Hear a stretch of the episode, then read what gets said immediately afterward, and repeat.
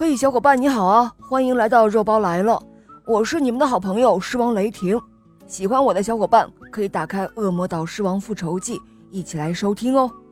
今天小肉包偷懒了，就由我来为大家讲这个故事。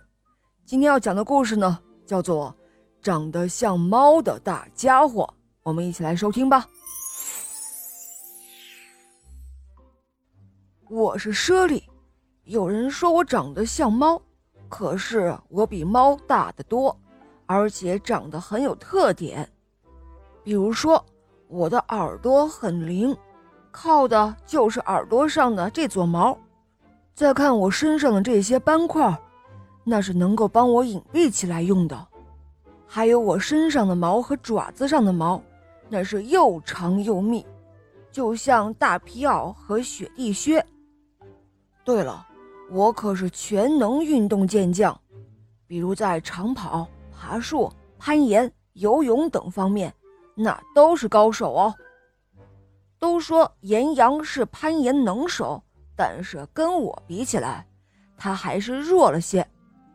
游泳的时候，我可是从来都不服输的。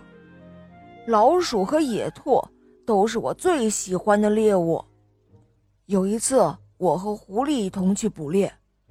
狐狸等了一天一夜就受不了了，他对我说：“哎，老兄，我们已经等了一天一夜了，真是受不了了，我先走了，你自己等吧。”我心想：“才一天一夜你就受不了了？哼，看我的！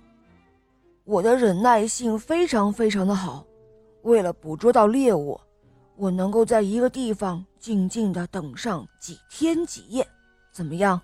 我厉害吧？这就是我们猞猁哦。知识小卡片：猞猁也叫山猫，是一种猫科动物，广泛分布在欧洲和亚洲北部的灌丛中和山岩上。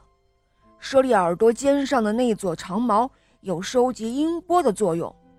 猞猁不畏严寒，喜欢独居，擅长攀岩、爬树、游泳。